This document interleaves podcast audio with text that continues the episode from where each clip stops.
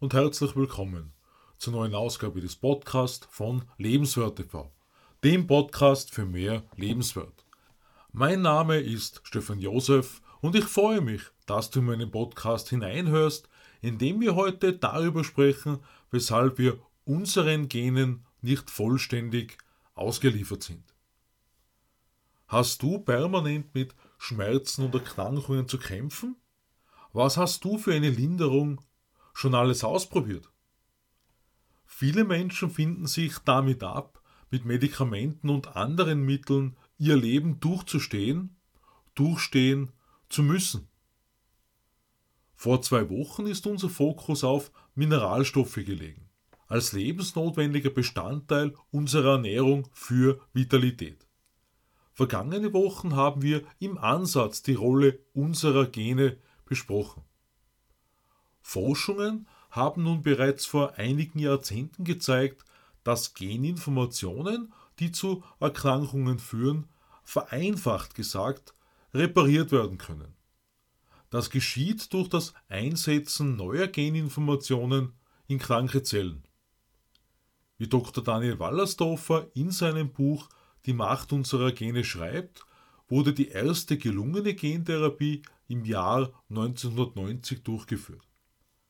Das ist in meinen einfachen Worten als Nichtmediziner so abgelaufen. Ein passender Virus wurde genommen und von allen Genen gereinigt, das heißt unter anderem die Information mache mehr Viren herausgenommen und ein funktionierendes Gen, in diesem Fall das sogenannte ADA-Gen, hat diese Gene ersetzt. Dieses Virus wurde dann in zuvor entnommene weiße Blutzellen hineingespritzt, die in diesem Fall ausgelöste Infizierung hat zur Heilung geführt. Das bedeutet, dass in die weißen Blutzellen die gewünschte DNA in diesem Fall für die Heilung der Erkrankung eingebaut wurde. Die Krankheit durch Wiederverabreichung dieser Zellen in den Körper der erkrankten Person genau genommen in den Blutkreislauf geheilt werden konnte.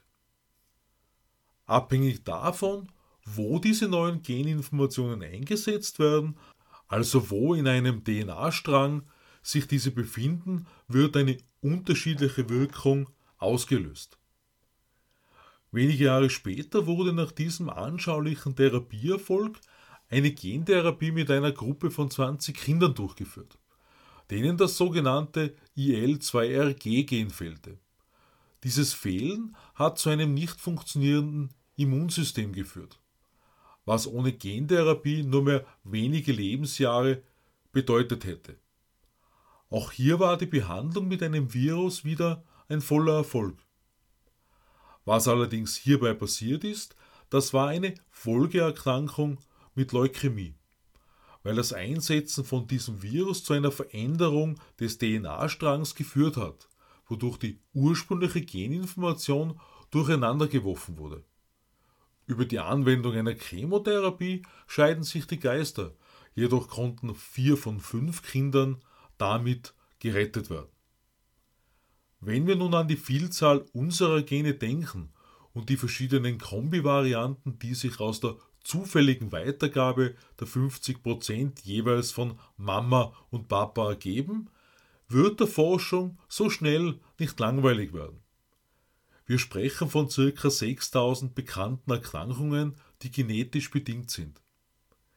Wie das zweite Beispiel zur Gentherapie zeigt, birgt jede Forschung aber auch eine Gefahr in sich. Für manche Menschen ist eine Gentherapie womöglich die letzte Chance auf Heilung.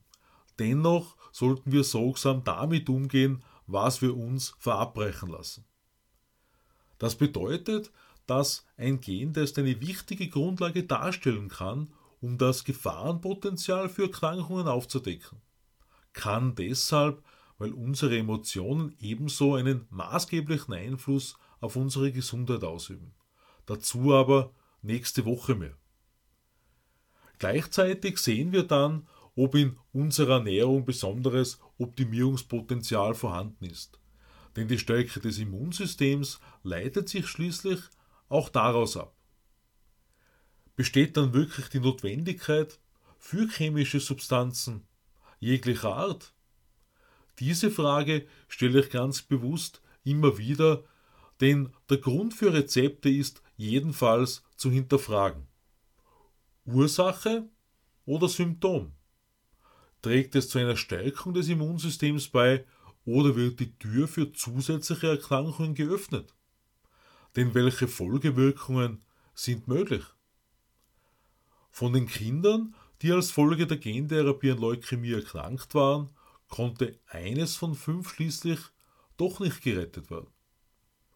Vom Grunde her sind unsere Gene mit einem Erkennungssystem ausgestattet, um Alkohol, Medikamente und andere Substanzen abzubauen.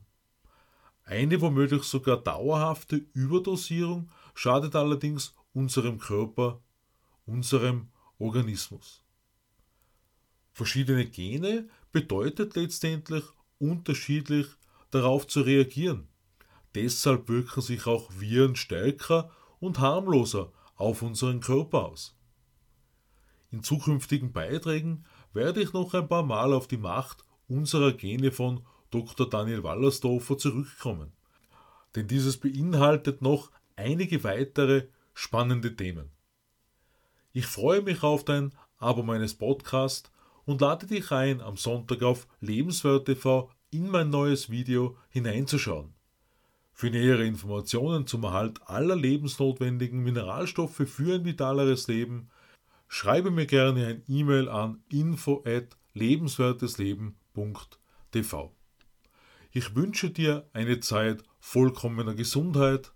Alles Liebe, Stefan Josef.